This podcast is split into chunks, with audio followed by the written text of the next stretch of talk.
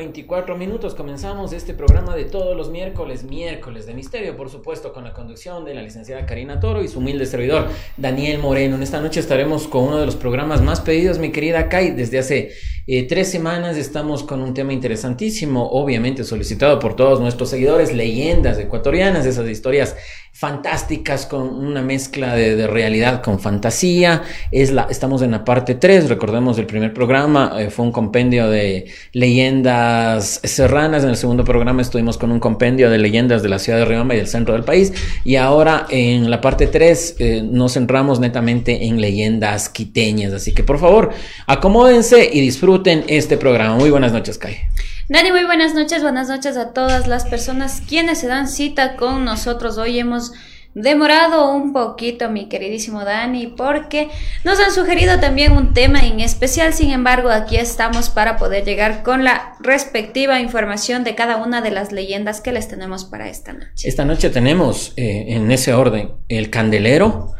Es una leyenda adaptada o adecuada a la iglesia de San Francisco de Quito. Dos, eh, la leyenda de El hombre y el diablo, una leyenda serrana también, que se trata, eh, se trata entre otras cosas de los famosos pactos con el el amo de las tinieblas, con el príncipe de las tinieblas. Y en tercer lugar estaremos también con el cucurucho de San Agustín, una leyenda también ambientada en el centro histórico de la ciudad de Quito, en la iglesia del mismo nombre. Así que mi querida Kai, vamos, no perdamos más tiempo, exactamente 21 eh, horas con 25 minutos. Nuevamente muchas gracias por enlazarse a este streaming. Recuerden que ya estamos también en Spotify, nos buscan a través de podcasts, no como música, sino como podcasts eh, con el mismo nombre, el primero TV en letras. Vamos con la nota, señor productor. Por cierto, hoy eh, en la producción y cámaras del licenciado Víctor Verde Soto.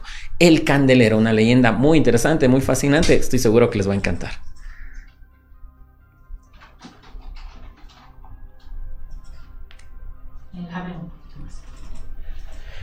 Yo he recibido comentarios, mi querida Kai, de bueno, nuestros seguidores por comentarios también en inbox que les, les, fascinaba este, este compendio de leyendas que hemos compartido con todos ustedes.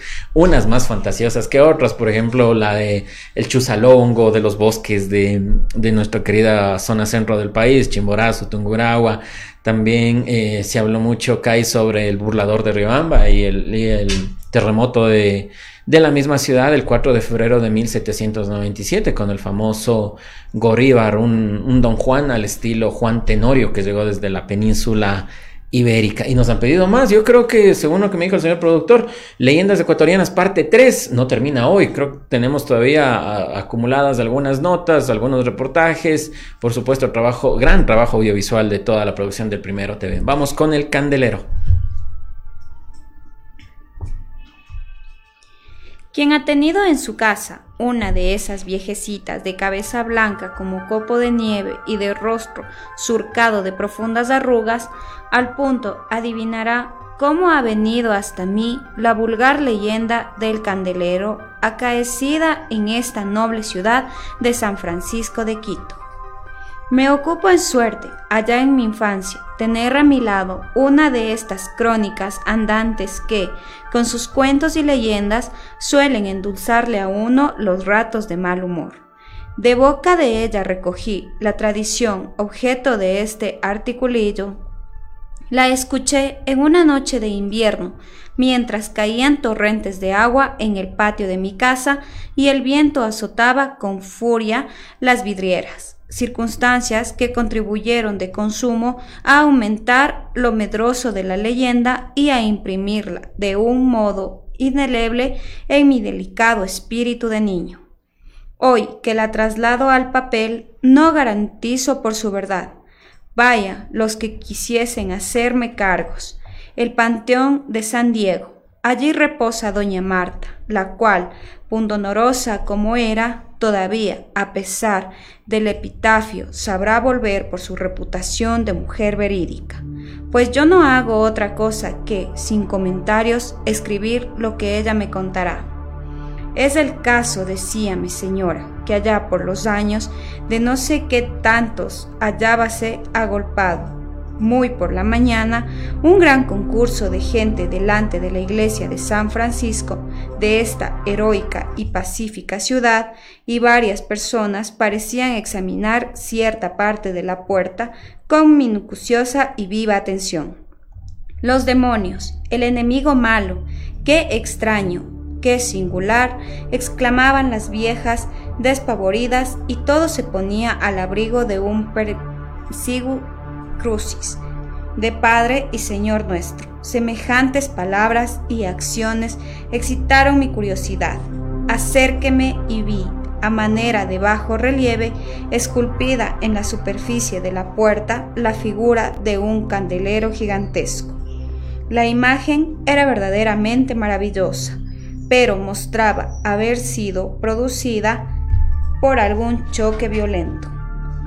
Por, fin resonó en los arcos del templo el pitac, pitac de las alpargatas destalonadas y barbudas del, del sacristán, que pausadamente se encaminaban hacia nosotros.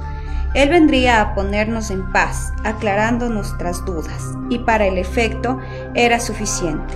Interrogarlo como hacemos las mujeres, minuciosa y tenazmente, dicho y hecho, llegando que no ha llegado, le destacamos tal retalía de preguntas, que el pobre, para no perder la serenidad de espíritu, hubo que apelar al rosario mientras pasara el chubasco. Todavía me parece que no la veo. Así se llamaba el sacristán. Era hombre de baja estatura, regordete y de carrillosos, tan soplados que amenazaban estallar en la primera de espadas, arrastrando en el deslavo el corto número de barbas que yacían disminadas por su encendido rostro. Sus ojuelos encandilados y saltones andaban en perpetua riña, pues mientras el uno miraba a la tierra, empeñábase el otro en contemplar el cielo. El chaquetín de paño de Clarito en sus concedenadas había sido frac, pues para volver a hacerlo solo le faltaban los faldones. A consecuencia de este descabilamiento, atentado inicuo de las tijeras, su rabadilla se mantenía a la raza y los cuatro vientos jugaban a su antojo con el fundillo que caía desencajado de su lugar. Los calzones que cargaba este sujeto eran con rodilleras y un muestrario ambulante de casimires.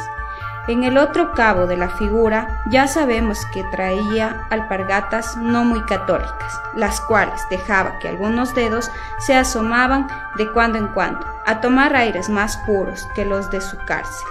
Allá, por las alturas de la barba, parecían las puntas desmayadas y lánguidas del cuello de la camisa, dejando a la intemperie una manzana. Pero, ¿qué manzamota aquella? que se la distinguía a tiro de batallas. En el pescuezo de nuestro personaje, unos cuantos cordones mugrientos a manera de collares de los que podían parecer escapularios y medallas de la Purísima y San Juan Bautista.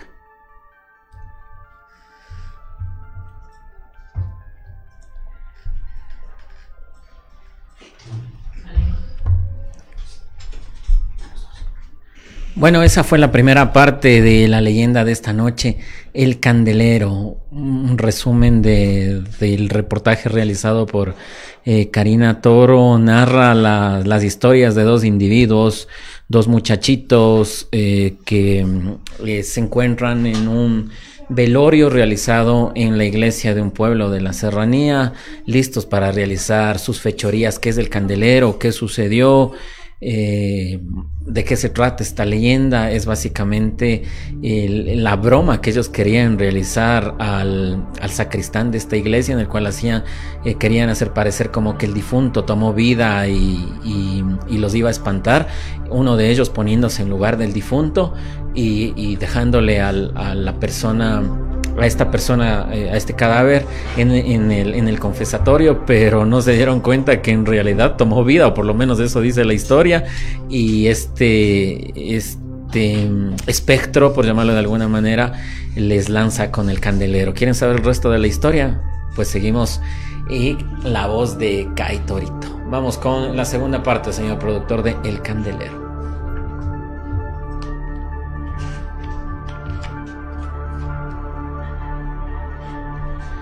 El Candelero, una de las famosas leyendas, historias que nos han solicitado todos nuestros seguidores. Yo lo que me doy cuenta a breves rasgos de todas estas historias es precisamente la predilección que tienen las ánimas del purgatorio por espantar a a las personas o a los cristianos, como se decía en aquella época, de las ciudades de la serranía ecuatoriana. Hay muchísimas más leyendas, en especial de, Pichincha, en especial en Quito, eh, también en Riobamba, y muy poca la presencia de leyendas en la costa y ni qué decir en el oriente ecuatoriano.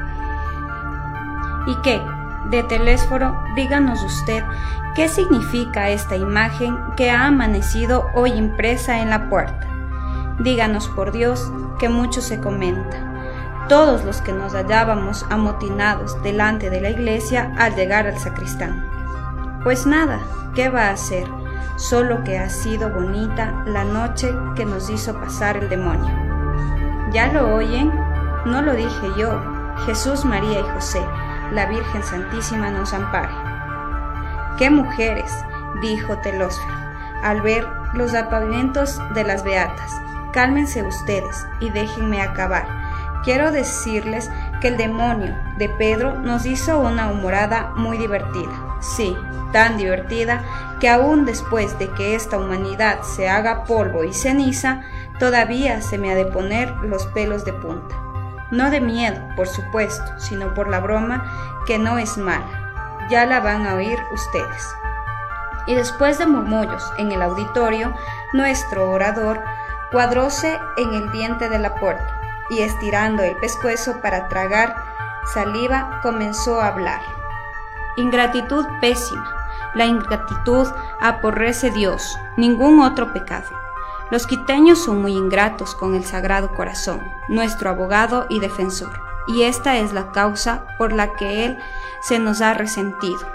Dos lagrimones de los ojos del ósforo, retirando su benefectora protección, nos castiga hoy durante con la peste que anda desolado la ciudad, como ustedes muy bien lo saben.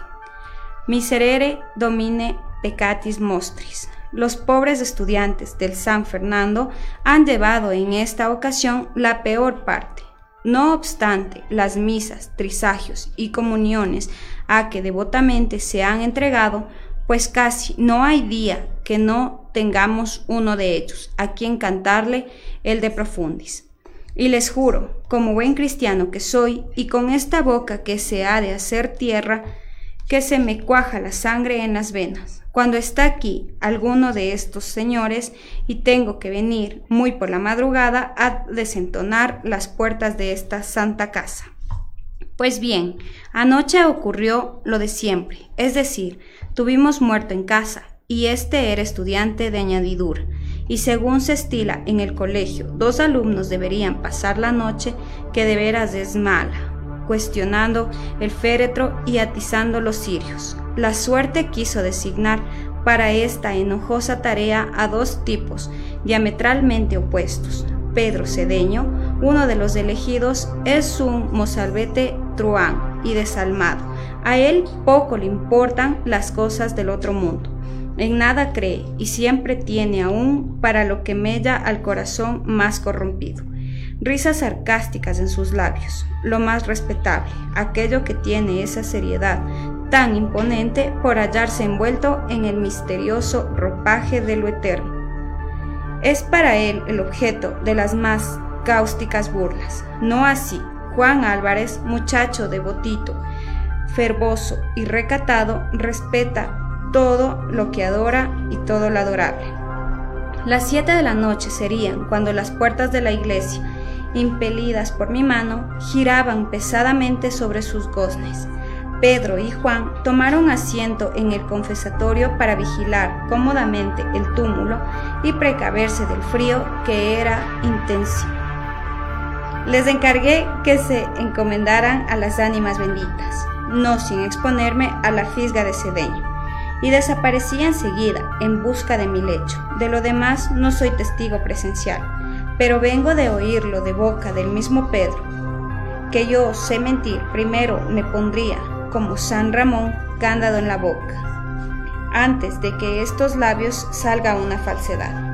Es lo cierto que a eso de las doce de la noche, uno de los amigos le decía al otro, qué flojo eres, hombre, te vas a morir de miedo. Ve a la fonda de la esquina y tráeme algo para engullir. No te olvides que primero necesito remojar la garganta para no atragantar.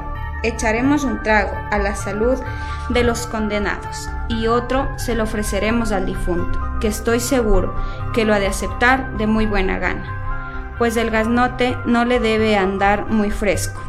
Deja nomás que esta noche vamos a armar parranda con las almas del purgatorio. Calla por Dios, deslenguado.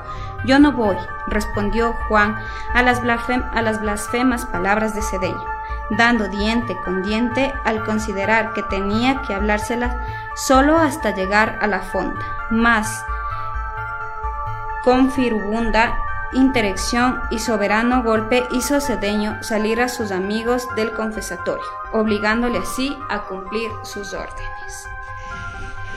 21 horas con 40 minutos es la, la, segunda pausa en esta historia, en esta leyenda un poco larga, pero estamos seguros que ustedes lo están disfrutando. Pedro Cedeño, un verdadero mozalbete, un verdadero eh, truán, más bien dicho, como los llamaban en aquella época los, a estos diablillos, estos muchachos mal criados, entre comillas.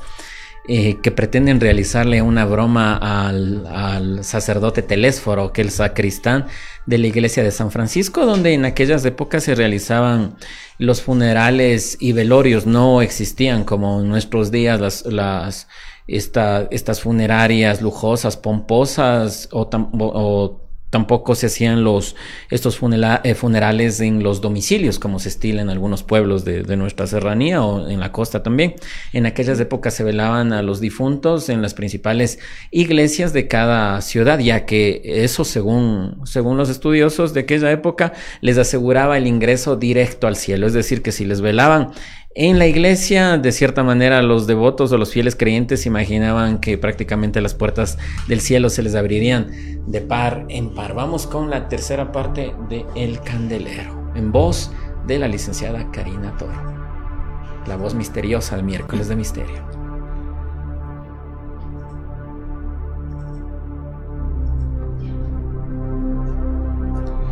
Tan luego como Juan hubo salido del templo, Pedro se dirigió a las andas con ánimo resuelto, y tomando en brazos al cadáver, lo colocó en el confesorio, en actitud muy natural. Pocos momentos después, el profanador ocupaba el ataúd, mientras decía para su capote, Buena jugarreta, valiente susto que se va a llevar el muy mal al darse de narices con el difunto. ¿Cómo nos vamos a reír mañana en el colegio? Después de un instante, oyóse un rumor sordo producido por telas que se arrastraban, pasos mesurados cuyo eco iba a perderse en las oscuras bóvedas del templo, respiraciones profundas, quejidos prolongados, fúnebres suspiros que parecían salir del fondo de una tumba. La serenidad de Pedro iba flaqueando. Preciso era desvanecer las neblinas que empezaron a bullir delante de sus ojos y para lograrlo se decía, es sin duda Juan, que de vuelta de la fonda trata de probar una vez más mi indisputable valor, fingiendo esos suspiros y las otras bobadas. Sí, pero qué caro le va a costar el chiste. Vamos a ver cuál de los dos es el que se lleva el chasco. Mas los pasos se acercaban. Aire fétido era el portador de estos lúgubres ruidos y a un cierto fulgor siniestro.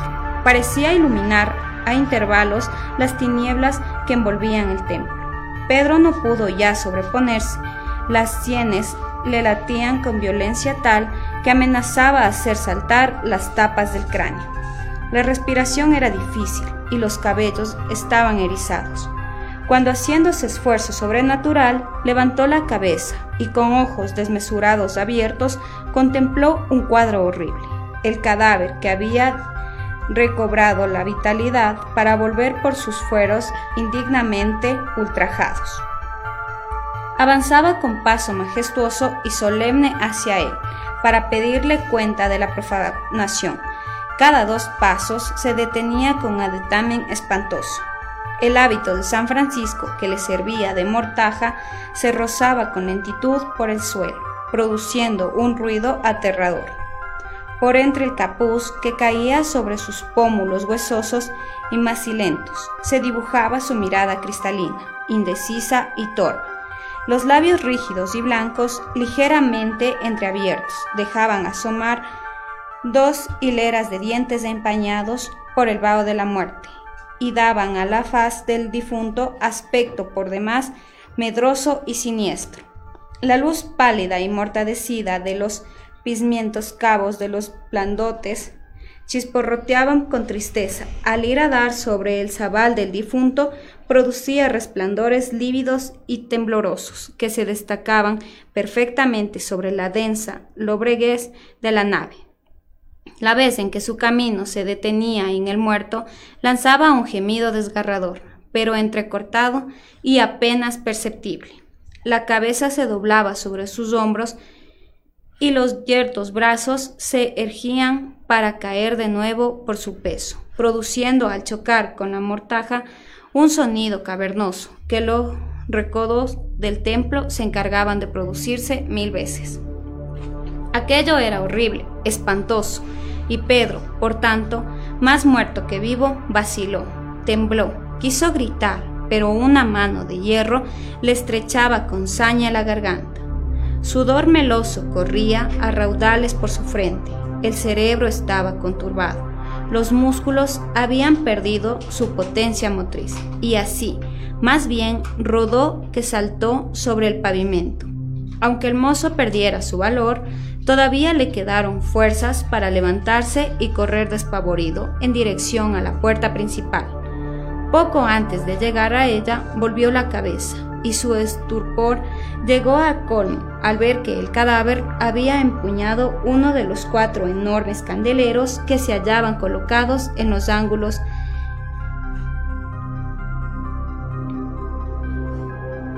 El fantasma que se perseguía se volvió inmerso, inconsumerable.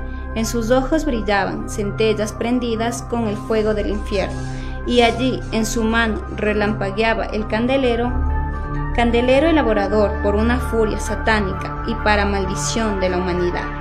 Un ruido seco vino después. Era que Pedro se desplomó y rodó por tierra. Al mismo tiempo, un estrépido inmenso, enseguida silencioso, pavoroso, el candelero había sido arrojado por la violencia del rayo, al desprenderse de las nubes, y ahí está impreso en la puerta para eterna memoria de hecho tan singular, como sello de un juramento de venganza terrible, como testimonio irrecusable de un castigo impuesto a la profanación y fulminado desde la ultratumba. 21 horas con 47 minutos, estamos casi ya llegando al desenlace de esta historia espectacular, eh, leyenda El Candelero, como les decía, una, una historia de ultratumba, una historia que tiene muchísimo de, realidad, pero obviamente no vamos a negar que también eh, por algo se caracterizan las leyendas, es por esa combinación magnífica, esa combinación fantasiosa de, de los mitos, esa combinación fantasiosa también de la exageración o de la tergiversación, por decirlo de alguna manera. Les quiero recordar, en esta noche tenemos el candelero, que estamos compartiendo con usted precisamente en este momento. Ahorita tenemos un pequeño break. En segundo lugar estaremos también con el, el hombre y el diablo, una leyenda que narra, que cuenta eh, los famosos pactos satánicos, pactos con el maligno, con el príncipe de las tinieblas, con el rey del Averno. Y en tercer lugar estaremos con el cucurucho de San Agustín, también una leyenda que se desarrolla en la antigua ciudad de Quito, en el centro histórico, en la iglesia del mismo nombre. Recuerden, si tal vez llegaron atrasados de esta transmisión, pueden volvernos a ver en eh, Facebook Live y por supuesto también si quieren solo escucharnos, todos nuestros programas están descargados en Spotify, nos buscan a través de podcast. Seguimos con El Candelero en la voz misteriosa de Karina Toro.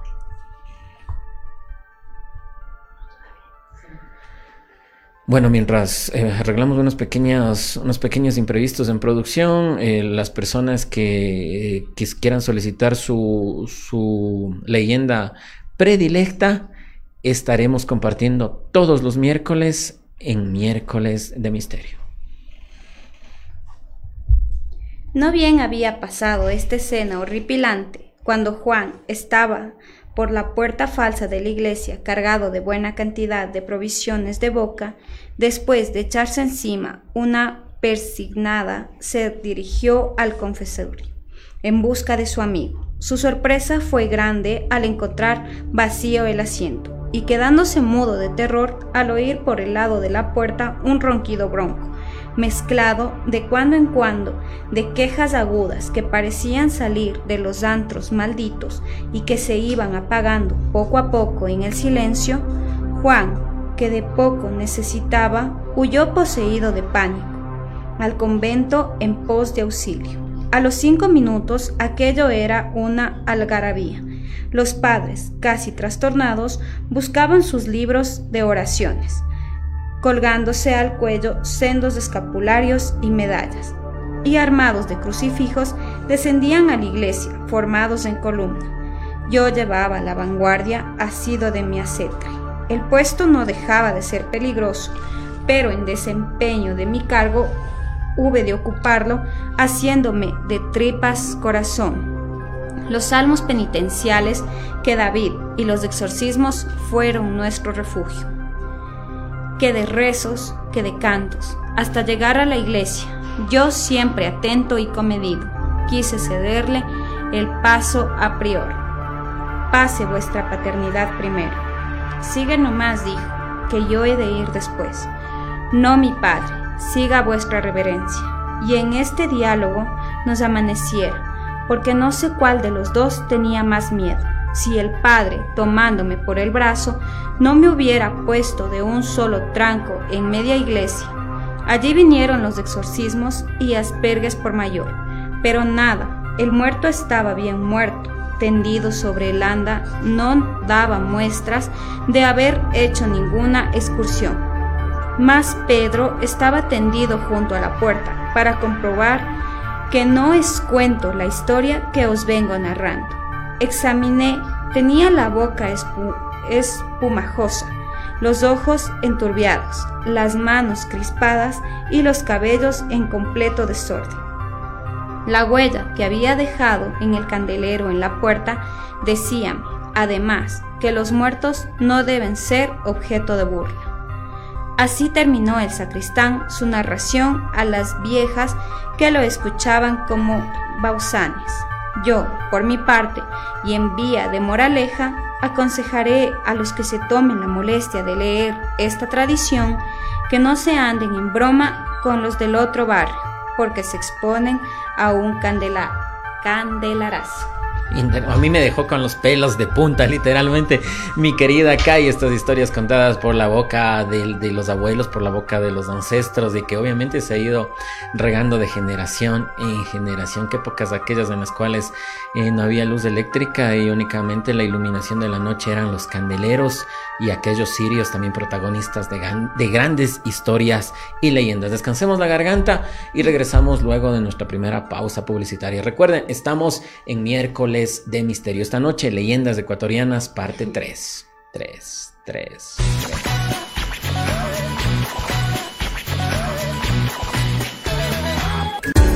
Tienes un negocio, proyecto o idea y deseas vender más y tener mayor clientela, es muy simple. Con GE Publicidad, batallas gigantes en HD. Invierte desde un dólar todo lo que quieras promocionar en Riobamba. Contáctanos al número 0984 37 41 41 y encuéntranos ubicados en la avenida José Veloz y Jacinto González, frente al paso a desnivel. GE Publicidad. La información deportiva de Ecuador y del mundo, mírelo en su programa El Primero en la Cancha de lunes a viernes a las 19 horas por el Primero TV. Al fin llegó el día esperado. Chicos, llegamos. ¡Qué buen clima! Este es un hermoso lugar para compartir en familia. Chicos, ¿vieron que tenía razón? El Parque Acuático Payatanga cuenta con piscinas con olas, zona de spa, sauna, turco e hidromasaje, patio de comidas, canchas deportivas, amplias áreas verdes para su esparcimiento. Parque Acuático Payatanga, el clima te hará regresar. Tiene problemas de pensión de alimentos, accidentes de tránsito, violencia intrafamiliar, divorcio y muchas dificultades más. Todas estas dudas serán despejadas en su programa Riobamba Conoce la Ley, todos los lunes a las 12 del mediodía por el Primero TV.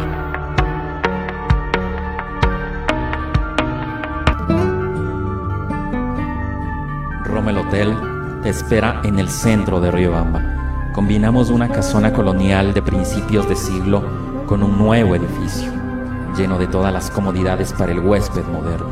Habitaciones desde 10 dólares, baño privado, televisión por cable, internet de alta velocidad, cafetería, restaurante y amplio parqueadero son algunas de las características que nos convierten en tu hotel preferido. Porque aquí no eres un huésped, eres parte de la familia. Rommel Hotel, tu hotel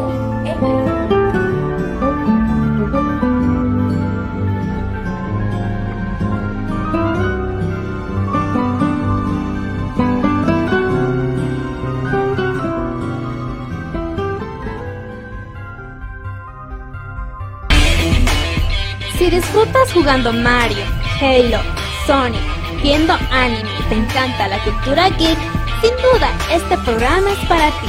Retromaniacos, todos los sábados a las 11 de la mañana a través del Primero TV. Mesa Agropecuaria por Chimborazo. Trabaja por el bienestar de los agricultores de la provincia. Ofrece servicios de asesoría para vender los productos que se cosechan en el campo para la ciudad. Se enseña a cultivar de mejor manera utilizando abonos orgánicos. Con la mesa agropecuaria por Chimborazo aprenderán a hacer sus abonos, fertilizantes orgánicos como biol, humus, compost. Asesoría para formar asociaciones cooperativas agrícolas. Asesoramos la realización de ferias, exposiciones, talleres, seminarios agropecuarios. Asesoramos para la construcción de viveros e invernaderos. Capacitación para fomentar turismo comunitario. Ubíquenos en las calles Carabobo y Guayaquil esquina. Edificio Semoplaf, segundo piso, Riobamba, Ecuador. Teléfonos 09 86 39 68 20 o al 09 87 67 33 70 y al 09 90 47 95 38. Nos pueden ubicar en Facebook como Mesa Agropecuaria por Chimborazo, juntos por la integración del campo y la ciudad. Acontecimientos del destino, accidentes de tránsito, violencia, inseguridad, muerte y más noticias. En el programa Primero al Rojo Vivo, todos los lunes a las 19 horas en el Primero TV. Una taza de café caliente, una tarde lluviosa y el aroma de los manjares ecuatorianos combinan tertulia, historia y colores de la ciudad. Aquí tu vida adquiere magia. Rommel Café, Olmedo 2722 y Pichincha, Riobamba, Ecuador. opinión, debate y más tendrá en su programa Usted Primero Opina, con especialistas y líderes de opinión del país y el mundo. No se lo pierda, de lunes a viernes a las 19 horas 30 a través del Primero TV. Sucesos inexplicables, hechos reales que te la sangre, información que no te dejará dormir. No te pierdas los miércoles de misterio a las 20 horas, solo por el Primero TV. Notas virales, lo más destacado del internet, memes que te darán risa en Yo Primero TV. Todos los jueves a las 18 horas por el Primero TV.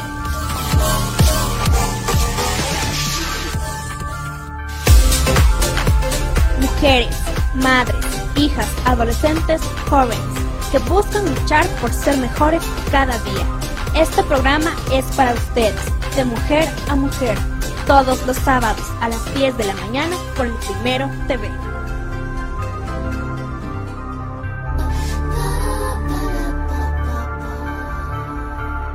21 horas con 58 minutos. Seguimos con historias en esta noche de leyendas ecuatorianas, parte 3, Cari. Claro que sí, Dani. Y bueno, leyendo también un poquito de lo que fue la historia, es gracioso cómo una broma pudo llegar a tal nivel, a un nivel de, espanto y de poder dejar sin aire a las personas quienes formaron parte de esta broma. Vamos con la segunda leyenda de la noche, Mikai, el famoso cucurucho de San Agustín. ¿De qué se trata? ¿Dónde sucede? Bueno, ya sabemos dónde sucede, en la iglesia de San Agustín, pero observemos, escuchemos el desenlace. Vamos con esta historia, Leyendas Ecuatorianas, parte 3, solo en miércoles de misterio a través del Primero TV. El cucurucho de San Agustín. Vivía allá por los años de 1650 en esta muy noble ciudad de Quito y en la calle que hoy llama el pueblo El Cucurucho, en las solariegas casas de su morada, un noble español, don Lorenzo de Moncada, natural de Madrid y casado en Quito con una señora tan linajuda como él, doña María de Peñaflor y Velasco. De este matrimonio, quinta esencia de la creen, como se dice, nació doña María de Moncada y Peñaflor, una de esas trigueñas que quitan el aliento y que va derramando sal por donde pasa. Tenía don Lorenzo como administrador o mayordomo de sus cuantiosos bienes a un tal don Jerónimo de Esparza y García, hijo de algo español, que habiéndose metido en negocios infructuosos había quedado como el santo padre Job, tan pelado que no le quedaban sino manos para rascarse el escosor de haber perdido su hacienda. Don Lorenzo de Moncada, hombre caballeroso, había recogido a su paisano don Jerónimo en la seguridad que entonces se tenía de que un hijo de algo había de hacer las cosas, por mal que las hiciera, mejor que un pechero. Así también, el pobre hombre que no tenía sino su ejecutoria, no se moriría de hambre con su hijo don Pedro, y la madre de éste, doña Josefa Piñera, con quienes años atrás y haciendo una mesalianza se había casado don Jerónimo. El administrador y su familia estaban siempre en casa de don Lorenzo, y sucedió pues hombre, sucedió lo que era de cajón, que doña Magdalena con sus fogosos 15 años le cobró afecto a don Pedro, real mozo de 23, a quien le iba a la gorguera, a las maravillas y cuyos nacientes y atusados bigotes tenían no sé qué que de conquistador. Don Pedro no fue tampoco insensible a las flechas de Cupido, y menos que doña Magdalena, era necesario para que él se enamorara de ella perdidamente. Y ha dicho que Magdalena era lo que se llama una chica de rechupete y de no hay más allá. Se vieron, se hablaron, se entendieron y en fin, se amaron con ese vehemente amor propio de la edad que ambos tenían. Por algo se dirá que en donde hay fuego hay humo, hay algún tufillo sospechoso. Habría husmeado doña María de Peñaflor, pues a poco se dio cuenta de lo que pasaba en su hija. A punto, la buena señora participó al descubrimiento de su esposo, quien no pudo menos que indignarse al saber que el hijo de su favorecido pretendiese a Magdalena. Resolvióse hablar a la niña y al punto hizo comparecer a este ante el, ante el terrible tribunal compuesto por él y doña María. La autoridad de un padre de familia en aquella dichosa época era para un hijo así como la autoridad de Dios, y sus palabras una sentencia sin apelación. Hechas estas consideraciones, ya puede el lector juzgar la temblorosa que se presentaría la pobre doña Magdalena ante su señor padre. El rubor que cubría sus mejillas bien daba a entender que ella sospechaba la causa del paternal llamamiento. Don Lorenzo increpó duramente a su hija al tener lo que él llamaba sentimientos tan bajos y declaróla que al punto echaría a la calle a don Jerónimo, ya que su hijo había tenido la osadía de poner en ella los ojos. Nada valieron las negaciones, las lágrimas y las súplicas de doña Magdalena para ablandar a su padre, y no teniendo otra cosa que hacer otro recurso, retiróse a la niña a su aposento a llorar, único consuelo que las mujeres tienen. Don Lorenzo, que era hombre expedito, enseguida hizo saber su resolución a don Jerónimo de Esparza, quien renegando de su hijo hubo de dejar su oficio.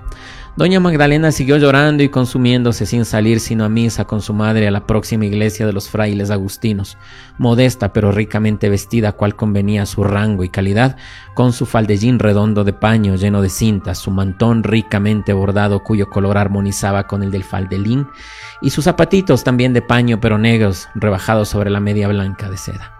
Privados de verse como antes a todas horas en casa de don Lorenzo, doña Magdalena y don Pedro se veían furtivamente en la iglesia ella arrodillada en su estrado bajo cubierto de rica alfombra fabricada en la tacunga, que tras ella traía una negra esclava y él apoyado en una de las pilastras que sostiene la bóveda del templo.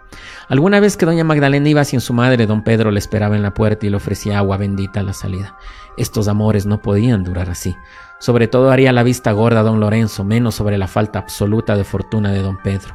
Este así lo comprendía y por ello se devanaba los sesos buscando un medio de adquirir riquezas para llegar a la meta de sus aspiraciones. En aquel heroico tiempo en que con tantas y tan famosas hazañas ilustraban nuestros mayores, se organizaba la expedición de don Martín de la Riva y Agüero en las provincias de Oriente. Nuestro don Pedro, deseoso de ganar nombre y fortuna, se alistó bajo las banderas de este capitán y tras una misiva despedida a su adorada doña Magdalena, partió para las desconocidas tierras que baña el Marañón, lleno de ilusiones con las protestas de fidelidad de su amante. Como es sabido, la expedición tuvo un fin desastroso y muy pronto se supo en Quito su entera destrucción. Corrió la voz de la muerte de varios individuos que la compusieran entre los muertos, se contaba don Pedro de Esparza. Doña Magdalena lloró desconsolada por su cuasi novio. Pero ¿qué quieren ustedes? Las lágrimas se agotan al fin y al cabo, y cuando se tiene quince años no se puede vivir llorando. En esto llegó de España un hijo d'algo, segundón de solar conocidísimo, gallardísimo mozo y que a falta de hacienda cuantosa traía muchas esperanzas de adquirirla ya que venía recomendado con mucha particularidad al virrey y a la audiencia. Era el tal hidalgo el señor don Mateo de León y Moncada, que por su madre tenía deudo con el padre de doña Magdalena, don Lorenzo. Guapo como era, rumboso y galante, recientemente salido de la villa y corte, no pudo menos de gustar a don Lorenzo para yerno, de manera que su propuesta de matrimonio con doña Magdalena fue aceptada por los padres de ella con sumo agrado. Aquí es necesario que recordemos, lectora, a todos nuestros escuchantes una vez más lo que era la autoridad paterna en aquellos patriarcales tiempos. A doña Magdalena le impusieron el novio y ella tuvo que aceptarlo, aunque tuviera muy viva la memoria de don Pedro. Ella, para decir verdad, lo aceptó solo porque sabía la muerte o presunta muerte de su amado, que de saberlo vivo preferiría meterse en un convento. ¿Cómo no? Se fijó el día del matrimonio para un sábado 27 de marzo de 1655 por la noche. Encontrábase la víspera doña Magdalena ocupada en arreglar su equipo cuando una esclava suya le entregó una esquela. Abrióla a la niña y no se desvaneció porque entonces no se usaban los vapores, pues de estar como ahora a la moda no dejarían de hacerlo ya que para ello en verdad había razón muy sobrada. La esquela, la carta decía así, Señora y mi dueña, sé que mañana os casáis con un guapo mozo que os vale, me criáis muerto y aún vivo para adorarnos, consentiréis en que os vea esta noche en vuestra reja, os besa los pies don Pedro de Esparza. No hay para qué ponderar lo que sentiría doña Magdalena a la lectura de esta carta. Un rayo que a sus pies cayera no le causara mayor espanto. Vivía su don Pedro, a quien tanto había querido y mañana iba a ser de otro. ¿Qué hacer en trance tan difícil? ¿Cómo romper el compromiso? ¿Qué escándalo se formaría? Y luego su padre, su honor, decididamente no era posible. Había que someterse al destino. Eso le imponía el deber, el honor, la fe, que debía guardar al que mañana sería su esposo. Le prohibía ver a don Pedro en la reja. Con el alma destrozada tomó la pluma de ave y contestó. Mañana, como sabéis, me caso. No me pertenezco ya. Don Pedro, vos mismo lo habéis querido así. Ya me habéis dejado, creos, muerto. Mi honor me prohíbe hablaros. Olvidadme, por favor. Adiós. Magdalena. Esta carta, cuyas palabras querían mostrar indiferencia, llegó a las manos de don Pedro empapada en las lágrimas de la niña. Por fin amaneció Dios del día en que habían de juntarse los destinos de doña Magdalena de Moncada y de don Mateo de León, día ciago para la novia, cuyo amor por el antiguo amante había renacido más vivaz al saberlo en este pícaro mundo. Era costumbre de nuestros abuelos el que la niña que se casaba el día de su matrimonio repartiera por su propia mano limosnas a los pobres que se presentaran en su casa. Este acto de caridad se hacía con el objeto de impetrar el cielo la felicidad para el nuevo hogar a casa tan rica, tan linajuda y de tantas campanillas como la de don Lorenzo de Moncada no hubo, como es de suponer, pobre que no acudiera. Fue todo el día una procesión de mancos, ciegos y tullidos. Allí se vio cuánta miseria nos legó nuestro padre Adán. No hay para qué decir que los vergonzantes, como ahora los llamamos y que entonces eran conocidos con el nombre de cucuruchos, por su vestido talar y la amplia capucha que les cubría el rostro, no faltaron a la cita. La novia a todos y cada uno de los que se presentaban entregaba un patacón, pidiendo a Dios que le hiciera olvidar a ese don Pedro que le bailaba en el alma. Y entrada la tarde, presentóse un cucurucho al tiempo en que doña Magdalena se preparaba a su tocado. No quiso la niña dejar al pobre sin su limosna y abandonando su espejo bajó a dar la última caridad del día. Y, cosa curiosa, el cucurucho tenía la misma estatura de don Pedro de Esparza. Sí, su mismo cuerpo, pero ilusión debía ser. Doña Magdalena, sacando de su escarcela una moneda, se acercó al mendigo, alargó su mano. El cucurucho avanzó y febrilmente, sacando un puñal de entre los pliegues de su hábito, lo clavó en el pecho de la novia. Esta da un grito y cae muerta. El asesino huye a la calle, los criados se precipitan al auxilio de su ama, otros van en busca del asesino, pero no van lejos. Casi al frente de la puerta de la casa, apoyado al muro del convento de San Agustín, ven a don Pedro de Esparza con el hábito de cucurucho, la capilla tirada a la espalda y el puñal en la mano. La guardia acude a los gritos de favor al rey y don Pedro es conducido a la cárcel de corte. Tal es la leyenda que el pueblo quiteño ha conservado llamando a la cuarta cuadra de la carrera Flores, el cucurucho de San Agustín. Me encantó esta leyenda, mi querida Kai. Eh, realmente estos amores prohibidos al estilo Romeo y Julieta datan de, siglos, de siglos atrás, no solo en el viejo continente, no solo en la península ibérica, sino también estos amores prohibidos llegaron con los conquistadores a esta, la nueva tierra en, toda América, la nueva tierra que descubrió Cristóbal Colón y también con ello no solo llegaron los, los, conquistadores de corazones, sino también eh, los amores prohibidos, los amores imposibles y tal vieja data en la cual eh, prácticamente se vendía el amor de los hijos a través de los padres. Aquellas épocas que, no son tan lejanas, Kai.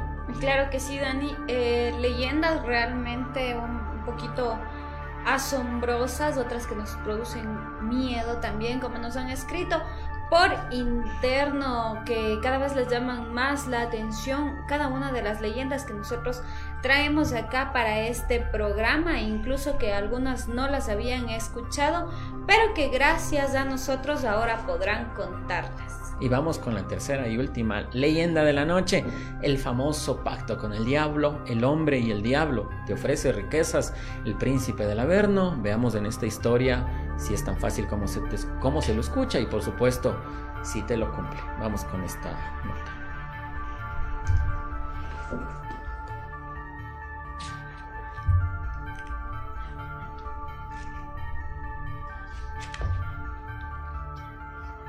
El hombre y el diablo es, uno de, es, una de las leyendas, o el pacto con el diablo es una de las leyendas que más nos han solicitado todos nuestros seguidores. Mentes curiosas, mentes eh, juguetonas, expectativas también por saber de qué se trata estos contratos con el, príncipe de las tinieblas. Supongo también que eh, al ser precisamente el, rey de la, de la picardía, el rey de la oscuridad, no, no es nada benevolente, por decirlo de alguna manera, al querer llevarse tu alma. El hombre y el diablo. El hombre y el diablo pueden ser los mejores amigos. Sucede muchas veces, sobre todo si el diablo tiene insospechadas generosidades con su amigo. En el fondo, esta no es una amistad corriente.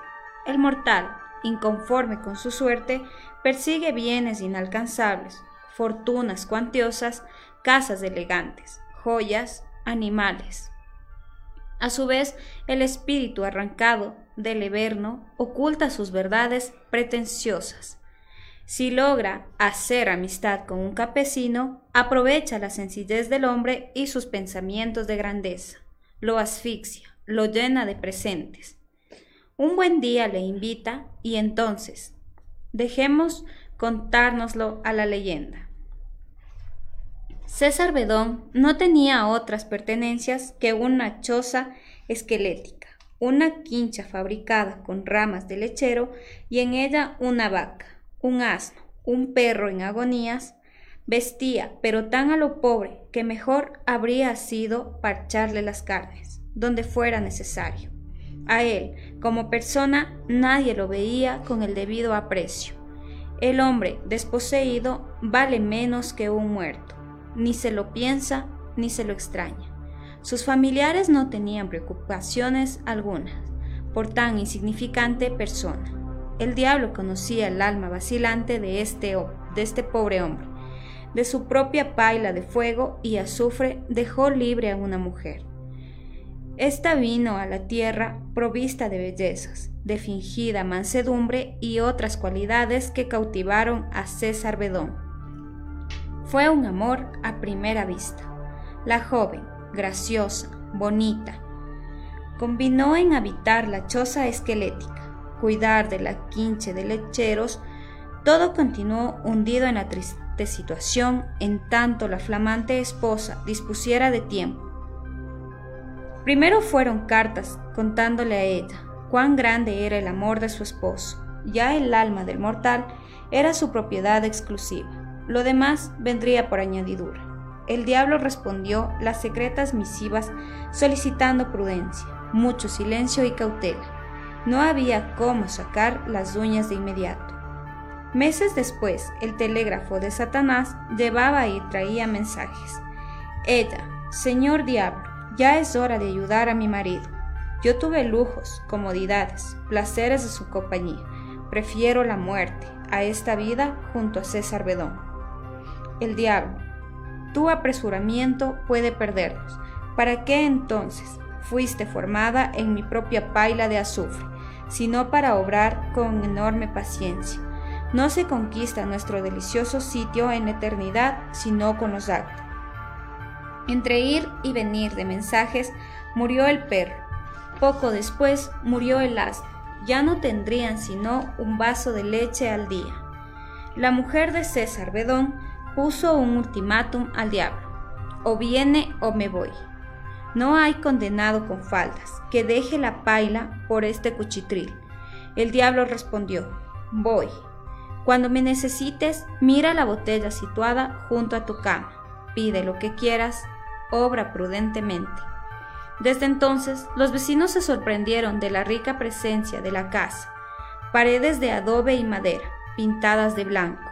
Si parecía un cartucho abierto sobre la tierra y ventanas protegidas de vidrio cubierta flamante de zinc, relucía al sol como el plumón de las palomas. En las noches el viento en el zinc decía palabras, palabras que no permitían dormir a los vecinos. Esto solo fue el principio. La quincha desapareció de espaldas de la casita blanca. Caminó hacia remotos confines hasta donde llegaba las siembras, los huertos frutales, las tierras de pasto de César Bedón quien tuviera pactos secretos con el diablo para saber cómo se las arreglaba el más pobre entre los pobres, para llegar a ser el primer propietario de la zona. Lo cierto es que César Bedón, hoy envidiado por todos, tampoco sabía cómo ni cuándo. Al meditar en la rara belleza de su joven consorte, nació la duda. Todo le parecía una amarga pesadilla. Mejor sabían las tortillas de maíz con cebolla y achote al diario banquete. Algo como azufre le quedaba en la boca. Mejor sabía un pilche de leche de la vaquita negra y flaca a la crema batida con fresas y luego el vino de aquella extraña mujer, entre humilde y coqueta. Optó por espiarla. El diablo sorprende a los hombres, pero también hay hombres que le sorprenden a él, y ahí ardió Troya días, meses al acecho, nada en absoluto. Su deliciosa mujer, en los afanes del hogar, todo creció como por parte de magia, cementera sin gusano, sin heladas, el agua de las acequias fluyendo sin interrupción, las aves aumentando de un modo incontrolable, ir y venir de mullares cargados de alfalfa, leña y hierba. Los vecinos a la puerta de sus casas boquiabiertos, admirados, y el pobre rico, insatisfecho, envenenado por las dudas, sacudido de temores. En la atmósfera, algo como una carcajada del diablo hería y estallaba. Pobre rico, pensar que fueron vanidosos sus sueños. Un día retornó sin dar tiempo a su mujer a ocultar el diablo en la botella. Cuando el hombre del cuento entró en silencio, ella decía frases ininteligibles y sacaba de una botella un monstruoso ser, envuelto en llamas el cuerpo, mitad hombre, mitad bestia.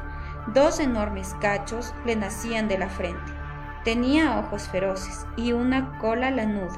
Al ser sorprendidos por el hombre, el diablo ordenó, Huye mujer, vuelve a tu paila.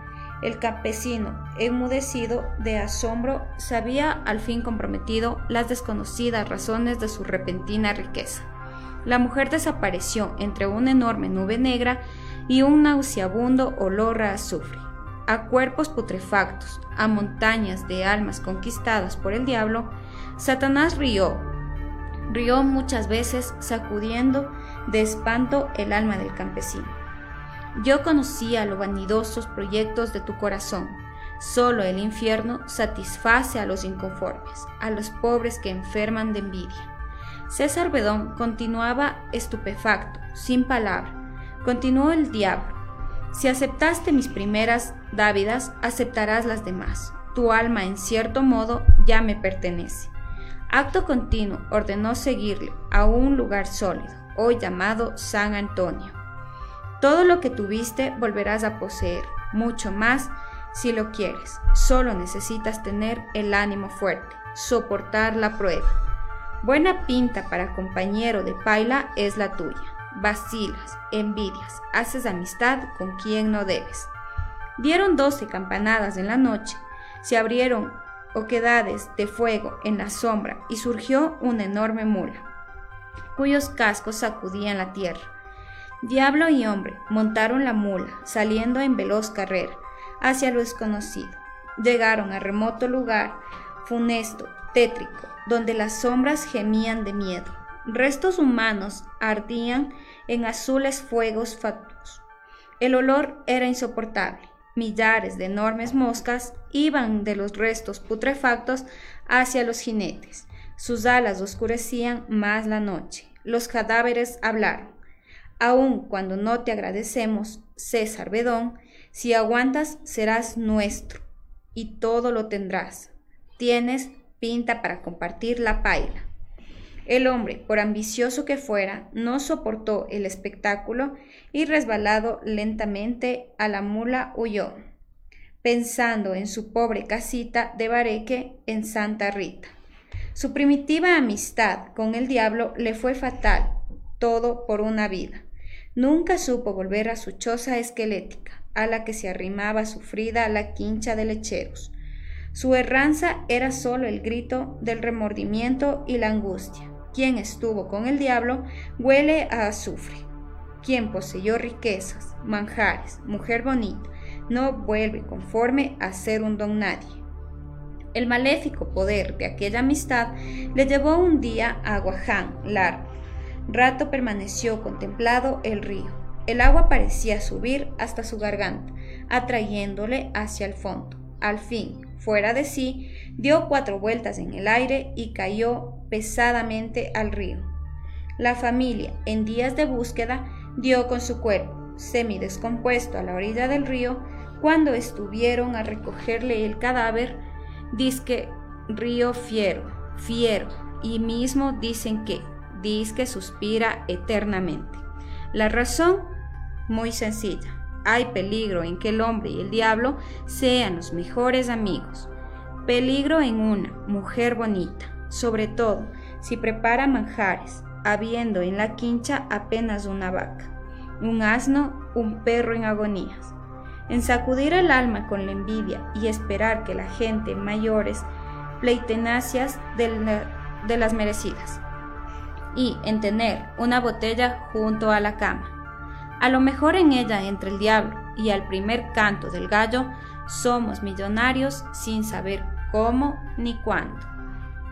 22 horas con 22 minutos, las tres leyendas de esta noche, la verdad una más interesante que la otra, los pactos con el diablo. Bueno, me queda de elección mi querida Kai que nada bueno te espera en tus tratos de ultratumba y por supuesto que el dinero no es todo, como nos lo cuenta esta pequeña leyenda, esta historia que mucho, yo me quedo con una, una frase mi querida Kai, más sabor tiene la leche de la vaca flaquita que todos los manjares que, pueda preparar. Siempre eh, quedaba en la, en la boca del de, protagonista de esta leyendo un sabor a azufre proveniente del más oscuro infierno. De las pailas, Dani. Y déjame decirte también que algo muy importante es cuando te saben decir a veces los, los abuelitos que no te dejes convencer de una cara bonita. Ya pudimos escuchar también en la historia de el hombre y el diablo. Nada es lo que parece. Nada es lo que parece. Y se ha escuchado también varias versiones, varias historias eh, de personajes ya famosos que le han vendido su alma al diablo.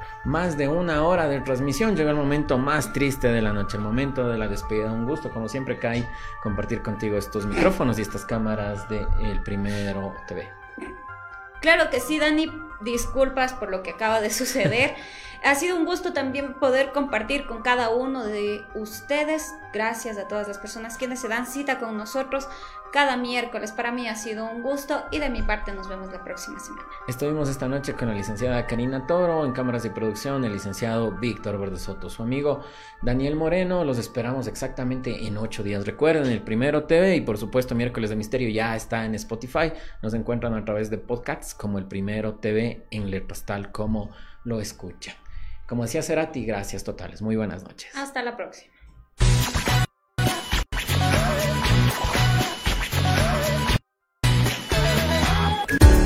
Tienes un negocio, proyecto o idea y deseas vender más y tener mayor clientela, es muy simple. Con GE Publicidad, pantallas gigantes en HD. Invierte desde un dólar todo lo que quieras promocionar en Riobamba. Contáctanos al número 0984 37 41 41 y encuéntranos ubicados en la avenida José Veloz y Jacinto González, frente al paso a desnivel. GE Publicidad. La información deportiva de Ecuador y del mundo, mírelo en su programa El Primero en la Cancha de lunes a viernes a las 19 horas por el Primero TV. Al fin llegó el día esperado. Chicos, llegamos. ¡Qué buen clima! Este es un hermoso lugar para compartir en familia. Chicos, ¿vieron que tenía razón? ¡Payatanga! El Parque Acuático Payatanga cuenta con piscinas con olas, zona de spa, sauna, turco e hidromasaje, patio de comidas, canchas deportivas, amplias áreas verdes para su esparcimiento. Parque Acuático Payatanga, el clima te hará regresar. Tiene problemas de pensión de alimentos, accidentes de tránsito, violencia intrafamiliar, divorcio y muchas dificultades más. Todas estas dudas serán despejadas en su programa Riobamba Conoce la Ley, todos los lunes a las 12 del mediodía por el Primero TV.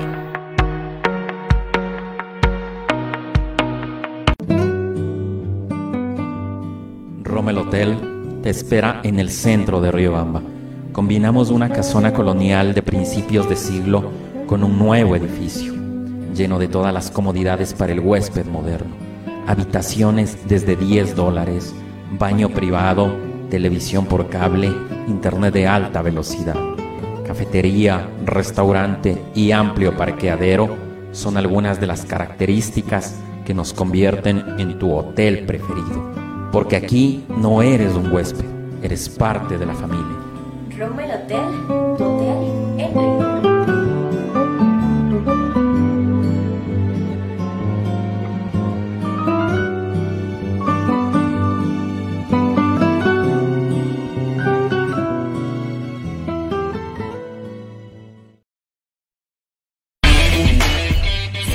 Disfrutas jugando Mario, Halo, Sonic, viendo anime y te encanta la cultura geek, sin duda este programa es para ti.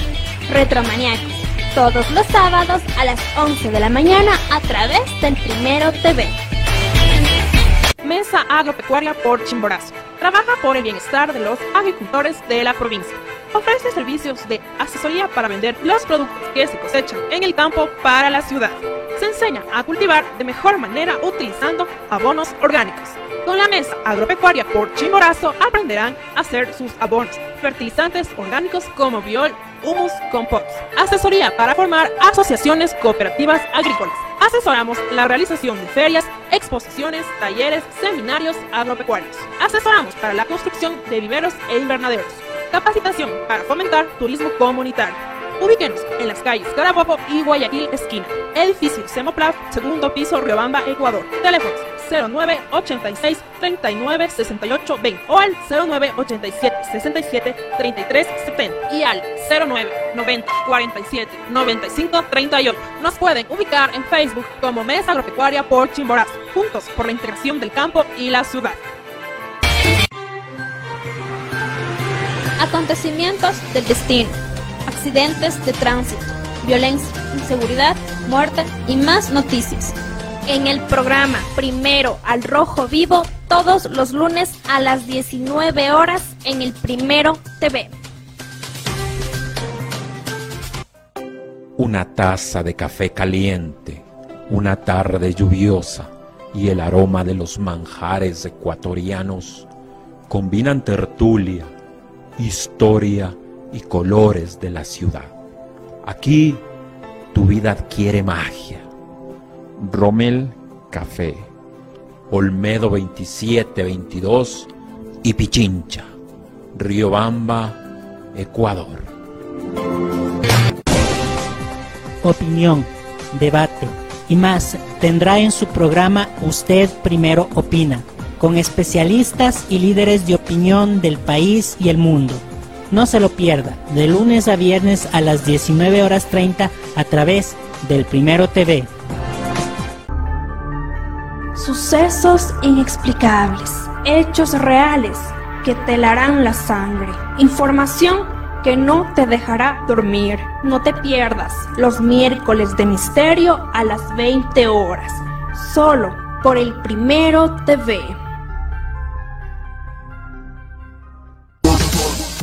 Notas virales, lo más destacado del internet, memes que te darán risa en Yo Primero TV.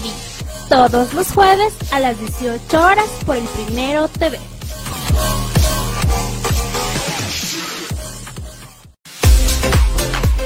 Mujeres, madres, hijas, adolescentes, jóvenes que buscan luchar por ser mejores cada día. Este programa es para ustedes, de mujer a mujer, todos los sábados a las 10 de la mañana por el Primero TV.